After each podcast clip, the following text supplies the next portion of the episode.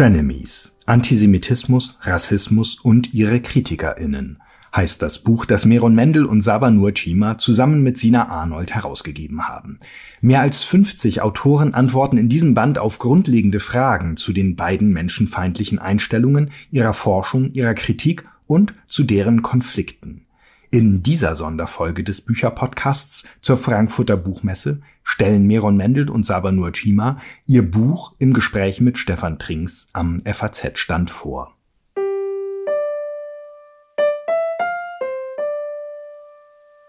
Dann darf ich Sie ganz herzlich begrüßen zum ersten moderierten Interview an diesem Sonntagmorgen. Mein Name ist Stefan Trinks. Ich leite das Kunstressort der Frankfurter Allgemeinen Zeitung und habe die sehr große Freude, die zwei Herausgeber, die dritte, Sina Arnold vom Zentrum für Antisemitismusforschung der TU Berlin, kann heute nicht da sein, aber wir haben die zwei Herausgeber hier, Saba Nurchema und Meron Mendel zu meiner Linken, die diesen extrem instruktiven Sammelband Frenemies mit dem Untertitel Antisemitismus, Rassismus und ihre Kritikerinnen herausgegeben haben. Nun ist der Titel Frenemies erstmal überraschend, also ein Kunstwort aus Friends and Enemies, also Freunde und Feind in einem, so ein bisschen wie der berühmte Film von Wolfgang Petersen von 1985, Enemy Mine, auf Deutsch geliebter Feind. Also das sind diese Freund- und Feindschaften, die sich oft über politische Fragen entzweien, die sie damit im Titel anspielen. Also auch das, was man kennt aus den eigenen Familien, unter Umständen der Onkel politisch vollkommen anderer Meinung als die Nichte. Das ist also sozusagen das Triggerword, Frenemies und es geht eben, wie der Untertitel sagt, um Antisemitismus, Rassismus in dieser Zusammenstellung mit vielen pluralistischen Perspektiven. Das Ganze wird eingeleitet mit dem sehr schönen Satz, warum dieses Buch ein Fehler war, über Freund und Feindschaften im Kampf gegen Rassismus und Antisemitismus, wo sie eben zeigen, ja, es ist eigentlich unverständlich, dass in diesen beiden wichtigen Fragen sich diejenigen, die eigentlich auf derselben Seite stehen müssten, so uneins sind, ja im Grunde sogar wirklich tief zerstritten. Ich habe noch vergessen, die beiden näher vorzustellen. Frau Schema ist Politwissenschaftlerin und forscht als wissenschaftliche Mitarbeiterin an der Goethe-Uni Frankfurt zu Antisemitismus in pädagogischen Kontexten. Das ist wichtig. Also die Vermittlung ist Ihnen immer wichtig gewesen. Und von 2015 bis 2021 waren Sie pädagogische Leiterin der Bildungsstätte Anne Frank, deren Direktor Sie sind, Herr Mendel. Zugleich aber auch Professor für transnationale soziale Arbeit, also auch sehr pragmatisch, praktisch an der Frankfurt University of Applied Sciences. Und äh, den Lesern dieser Zeitung sind sie beide natürlich längst bekannt mit ihrer Serie Muslimisch-Jüdisches Abendbrot in der FAZ eine Kolumne, die eben genau im Grunde auch dieses Thema zur Basis hat. Also, um Ihnen einen kurzen Eindruck zu geben, weil Sie es vermutlich noch nicht gelesen haben, dieses frisch erschienene Buch, Debattenbuch, ein Sammelband eben mit über 40 Beiträgen. Es fängt an im ersten Kapitel mit einer Orientierung im wiederum ein starker Begriff Minenfeld. Also da wird äh, eine Art Landkarte der kritischen und postkolonialen Theorie aufgemacht. Es geht um die historischen Verflechtungen in Kolonialismus und Rassismus. Dann gibt es ein zweites Kapitel mit Frequently Asked Questions. Zum Beispiel ist Antisemitismus eine Form von Rassismus, fragt Mischa Brumlik, der wunderbare Autor. Dann gibt es eine genaue Definition von Antisemitismus von Peter Ulrich. Sie, Herr Mendel, schreiben einen wichtigen Beitrag. Ist jede Verschwörungstheorie antisemitisch? Also wo Sie auch bis zu QAnon und den aktuellen Impfgegnerverschwörungen äh, eingehen, die tatsächlich auf Eugen Dürings Buch 1881 erschienen zurückgehen und damit eben lange antisemitische Stereotype aufgreifen, selbst in der aktuellen Corona-Zeit. Dann ein wichtiger Beitrag wiederum von Ihnen, Frau Schema, Kritik und Kritik an der Kritik, warum die BDS-Debatte in eine Sackgasse führt. Das ist ja auch der Elefant im Raum sozusagen mit der Documenta. Allerdings ist dieses Buch eben vor der Documenta erschienen äh, oder fertig geworden.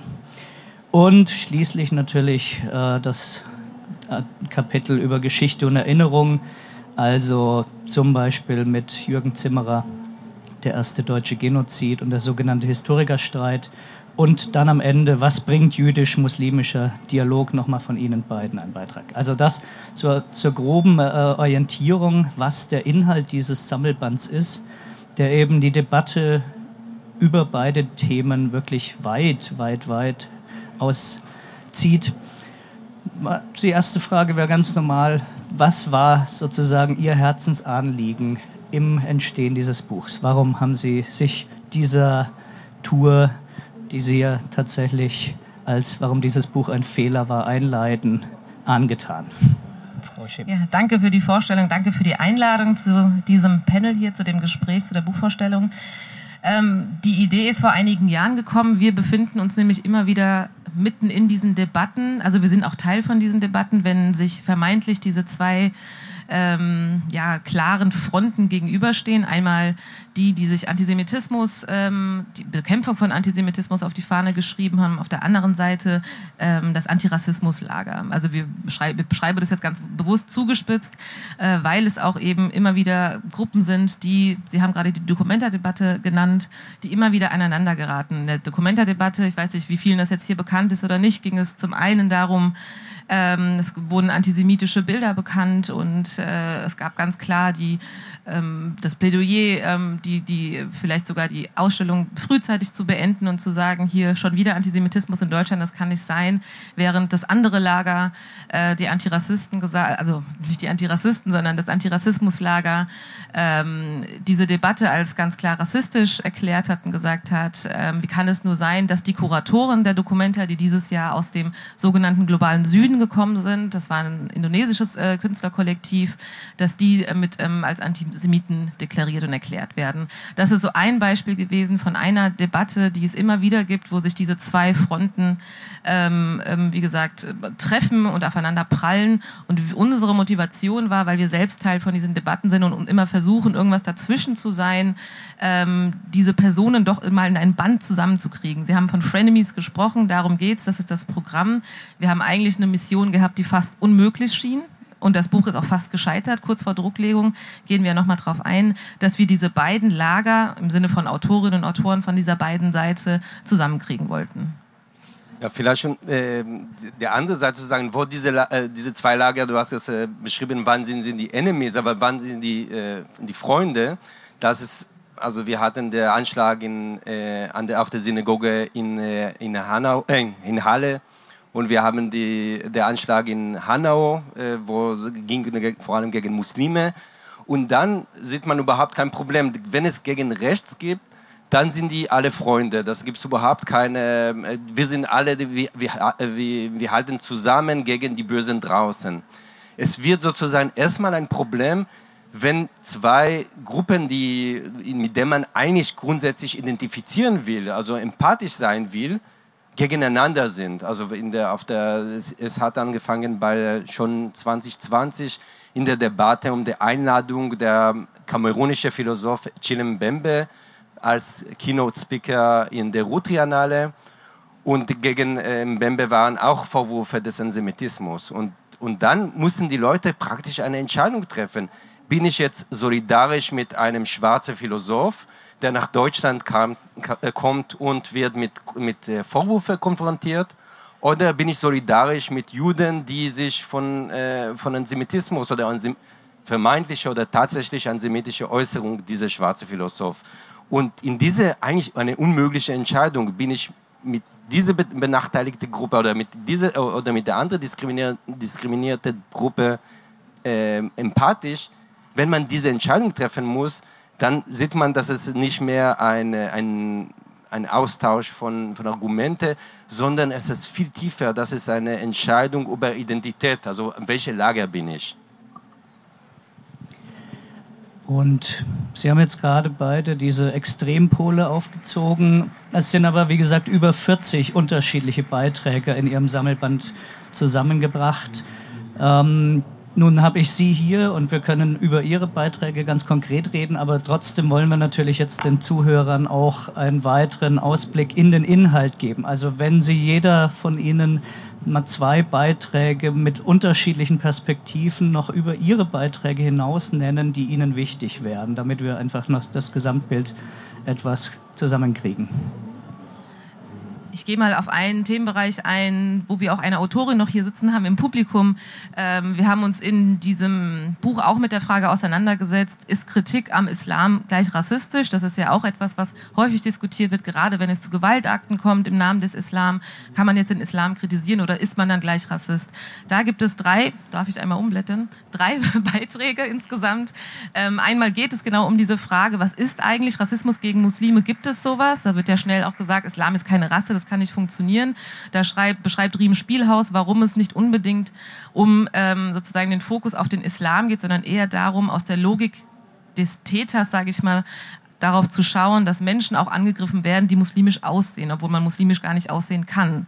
Das erläutert Rime Spielhaus, die im Georg-Eckert-Institut arbeitet. Und ähm, daran gibt es aber Kritik. Also ich habe eben die Kritik auch schon erwähnt und Ronja Ottmann, die auch hier, wie gesagt, im Publikum jetzt gerade sitzt, ist Autorin und hat genau darüber einen Beitrag verfasst, warum aber auch antimuslimischer Rassismus, du hast zum Beispiel gesagt, Hanau war ein ganz klarer Fall von antimuslimischem Rassismus, aber ermordet worden sind nicht nur Muslime, warum dieser Begriff aber dann auch andere vielleicht auslässt, ne, wenn man sozusagen nur darüber spricht, ah, das ist jetzt Rassismus gegen Muslime. Und ein dritter Beitrag beschäftigt sich mit der Frage, ähm, da, wie kann man denn den Islam dann auch kritisieren? Also wie entkommt man solchen Pauschalisierungen? Und die letzte ist dieser Vergleich, der oft gemacht wird, sehr zugespitzt. Man muss auch sagen, die, diese frequently asked questions haben wir ganz bewusst ganz einfach und niedrigschwellig formuliert und zwar sowas wie, sind Muslime die neuen Juden? Ne? Ist klar provoziert, einige zucken zusammen, wenn man das so sagt, aber, ähm, und das ist die vierte, also das ist, die, das ist der vierte Beitrag in diesem Themenbereich, ähm, wo wir genau das machen. Also diese Vergleiche werden oft von bestimmten Gruppen gemacht, ne? gerade von islamistischen Gruppen oder und so weiter. Aber das der, Generation Islam, nicht? genau, zum Beispiel Generation Islam. Genau, die wird als, werden als Beispiel auch erwähnt. Und um dann zu sagen, was ist hier verkehrt. Ich glaube, an dem Beispiel wird auch deutlich, dass es nicht nur darum geht, das eine oder andere Lager immer sprechen zu lassen, sondern durchaus auch Angebote, wie die Debatte differenziert möglich sein kann. Ne, das ist sozusagen auch Teil dieser Beiträge.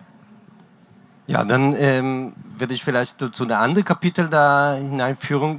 Das, äh, das Thema ist, man, wenn man die, die Punkte sehen, wo es eigentlich explodiert, das sehr oft oder fast immer ist das Thema Israel. Also es gibt natürlich auch die Frage, wo verläuft die Grenze zwischen Kritik an die Politik Israel und wo wird das wirklich zu Antisemitismus.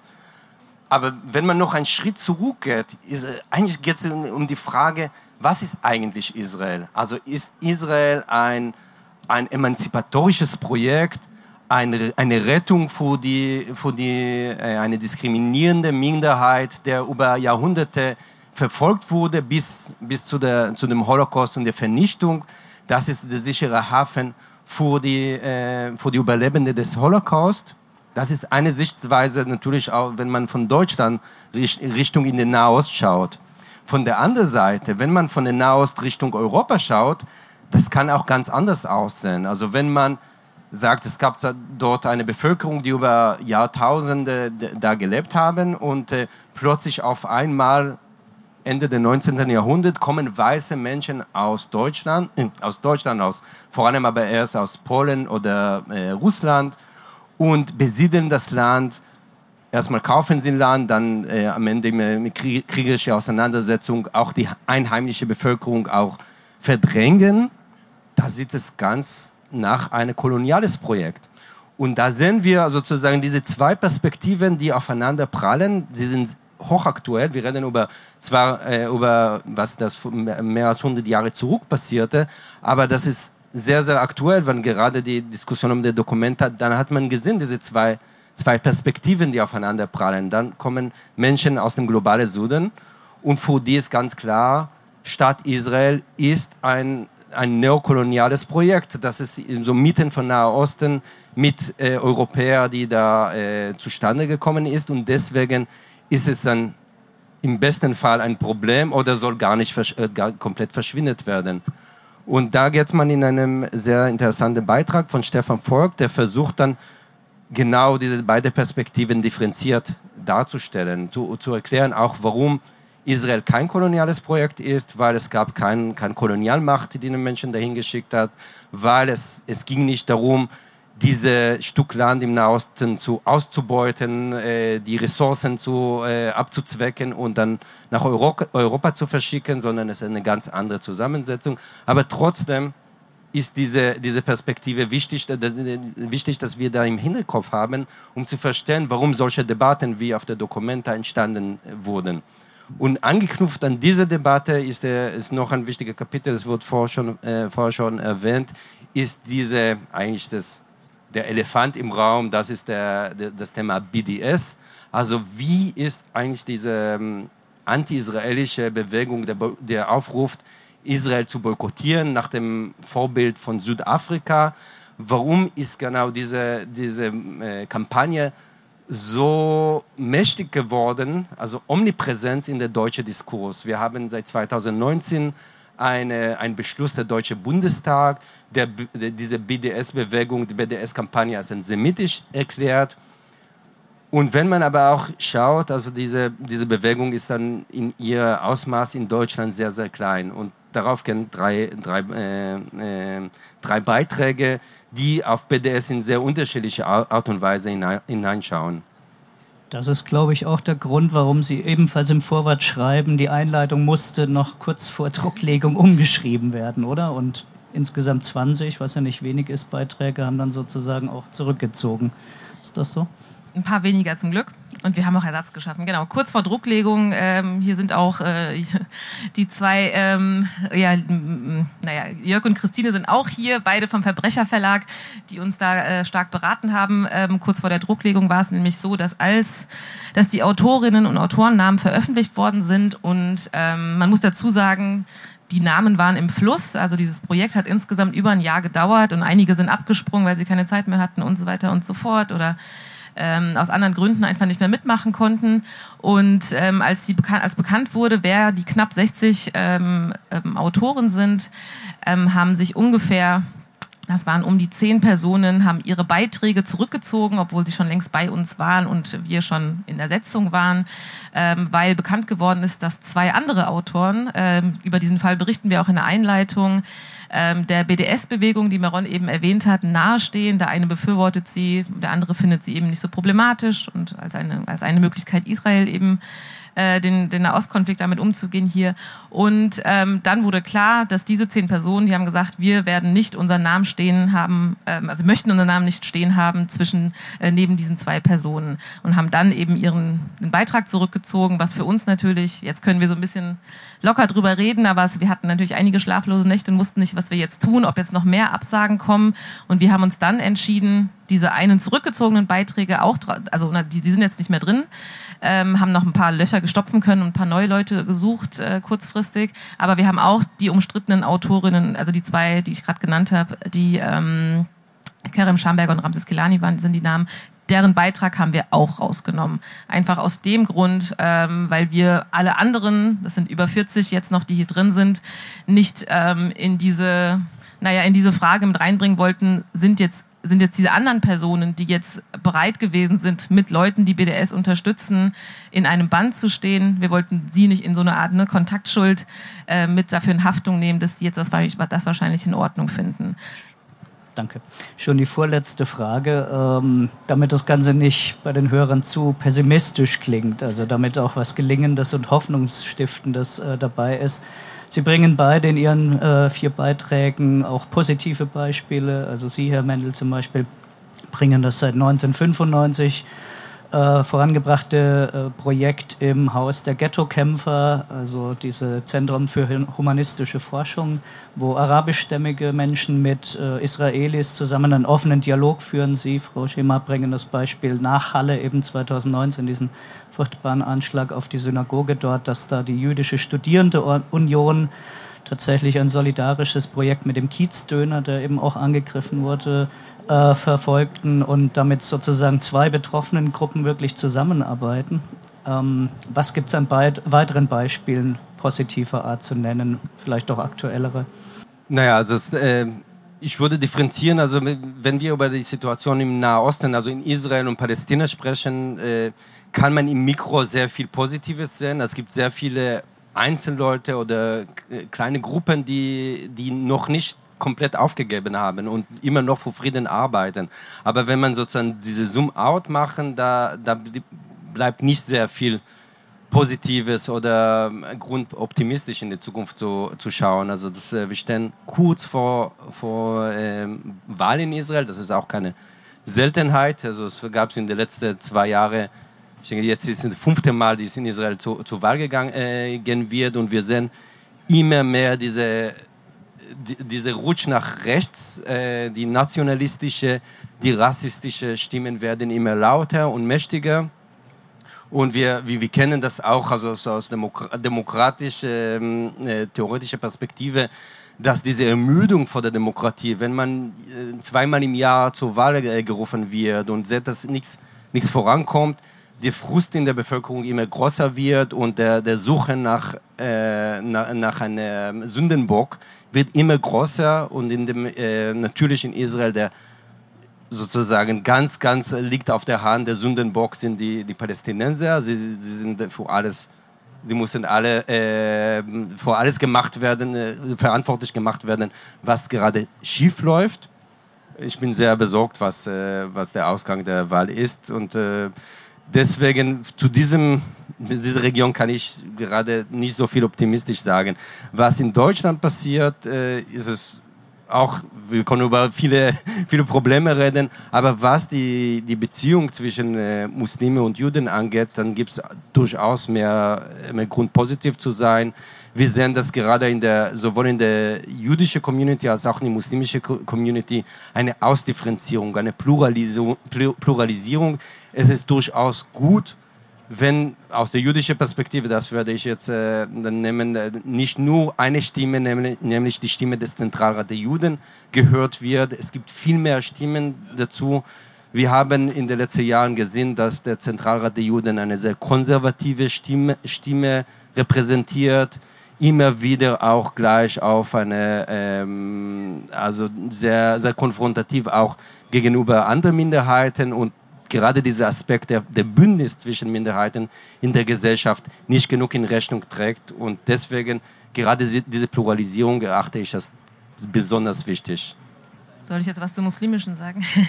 ich glaube, die ist ganz anders. Die ist, äh, gut, wir reden ja auch von einer Gemeinde, die mit 200.000 Personen ungefähr, 200.000 Juden und Jüdinnen leben in Deutschland. Wir reden von über 5 Millionen Musliminnen und Muslimen in Deutschland. Das ist natürlich ganz anders organisiert. Und aber auch da gibt es, da gibt es keinen Vergleich. Ne? Es gibt kein Pendant zum Zentralrat der Juden, auch wenn es namentlich den Zentralrat der Muslime gibt, äh, sind, äh, ist die muslimische Community auf jeden Fall sehr, sehr ähm, heterogen organisiert. Und es gibt keine wirkliche Repräsentanz repräsentative Institution. Aber das wäre dazu vielleicht, ähm, das ist etwas, was sozusagen gerade in Bewegung ist. Es gibt jüdisch-muslimische Gesprächskreise, die nicht so im öffentlichen Radar stattfinden und so weiter. Das sind alles, glaube ich, ähm, Möglichkeiten, um auch dahin zu, also um optimistisch zu sein. Aber was insgesamt dieses Minenfeld betrifft, wir benutzen oft diese militaristischen Begriffe, ne, Fronten und Minen und so weiter und so fort. Also da würde ich sagen, da, da gibt es noch viel zu tun. Also in der Wissenschaft, im Aktivismus, im Bildungsbereich und so weiter.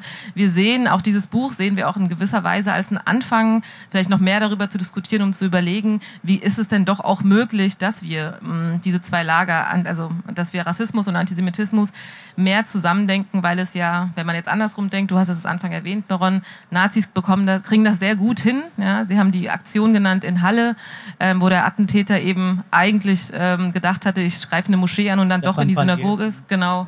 Und also da funktioniert es gut, das Zusammendenken, dass wir auch gucken, wie kann es sozusagen aus der Perspektive von Betroffenen oder auch Beteiligten besser laufen. Letzte Frage, auf die Sie gerne mit einem Wort antworten können. Was ist die Wunschzielgruppe des Sammelbandes? Ein Wort, ja.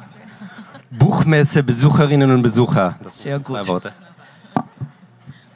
Ähm, kann ich länger sagen. Ich, für mich ist wichtig zu erwähnen, dass es kein Buch ist für Leute, die schon total drin sind. Also doch, auch für diejenigen, sorry. Sondern, aber es ist ein Buch, der zur ein Einführung dient. Ich habe jetzt auch schon von zwei äh, Professoren mitbekommen, dass sie äh, den, das Buch in Semesterapparat legen. Wer weiß, was das heißt, ist, ne? sozusagen einführende Literatur, weil es schon auch darum geht, mit diesen naiv formulierten Fragen Leute in diesen Diskurs mit einzuladen, mit mitzureden, mitzuwissen, sich zu informieren, die eben nicht ähm, schon immer irgendwie, die das nicht, die jetzt irgendwie nicht Philosophie und, und, und sonst was studiert haben ähm, oder andere Geistes- und Sozialwissenschaften, sondern eben doch von einem anderen, von einem anderen Bereich sind.